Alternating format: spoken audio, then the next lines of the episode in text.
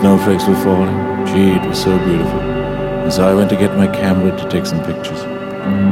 And then I was taking the pictures, but the exposure thing wasn't right, and I was going to call Fred or Jerry to find out how to set it. But, oh, it was too late. And then I remembered there was still probably a dinner, and anyway, I felt really bad. Didn't want to talk to anybody. But the snowflakes were so beautiful and real looking, and I really wanted to hold them. And that's when I heard the voices from down the hall near the stairs. So I got a flashlight and I was scared and went out into the hallway. There's been all kinds of trouble lately in the neighborhood. Someone's got to bring home the bacon. Anyway, there were Bridget and Billy playing. And under the staircase was a little meadow, sort of like the park at 23rd Street, where all the young kids go and play frisbee. Gee, that must be fun. Maybe we should do an article on that in the magazine. But they'll just tell me I'm stupid and it won't sell. But I'll hold my ground this time. I mean, it's my magazine, isn't it?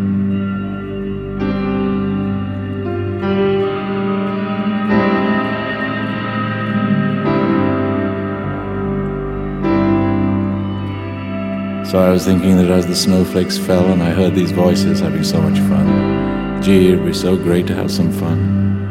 So I called Billy, but either he didn't hear me or he didn't want to answer, which was so strange because even if I don't like reunions, I've always loved Billy. I'm so glad he's working. I mean, it's different than Ondine. He keeps touring with those movies and he doesn't even pay us in film. I mean, the film's just going to disintegrate and then what? I mean, he's so normal off of drugs, I just don't get it. And then I saw John Cale. He's been looking really great. Been coming by the office to exercise with me. Ronnie said I have a muscle, but he's been really mean since he went to AA. I mean, what does it mean when you give up drinking and then you're still so mean? He says I'm being lazy, but I'm not. I just can't find any ideas. I mean, I'm just not, let's face it, gonna get any ideas of the office. And seeing John made me think of the Velvets, I'd been thinking about them when I was on St. Mark's Place, going to that new gallery those sweet new kids have opened but they thought I was old. And then I saw the old Dom, the old club where we did our first shows. It was so great.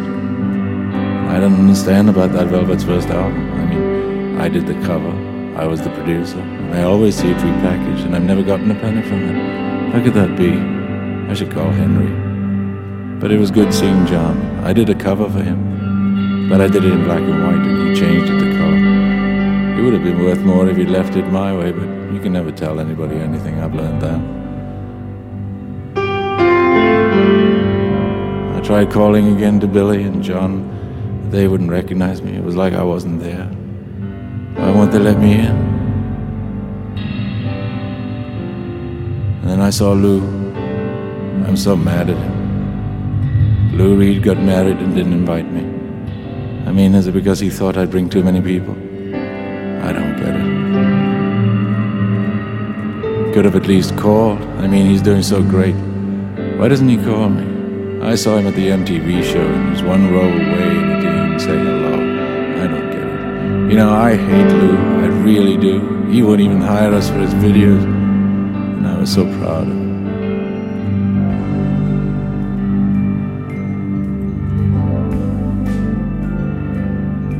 Was so scared today.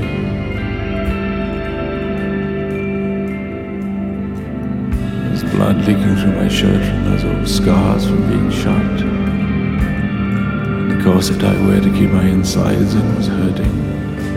And I did three sets of 15 push ups and four sets of 10 sit ups. But then my insides hurt and there were some drops of blood in my shirt. And I remember the doctors saying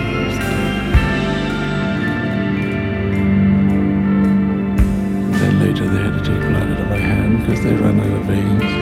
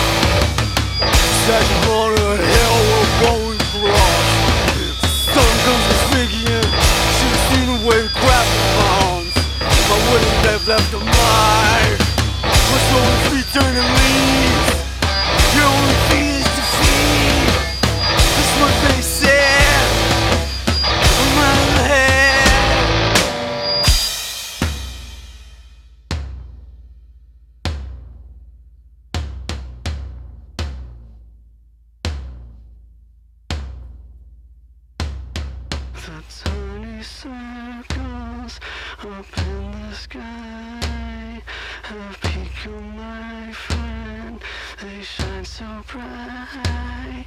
There's no more darkness. Give yourself to the light. You feel so happy. The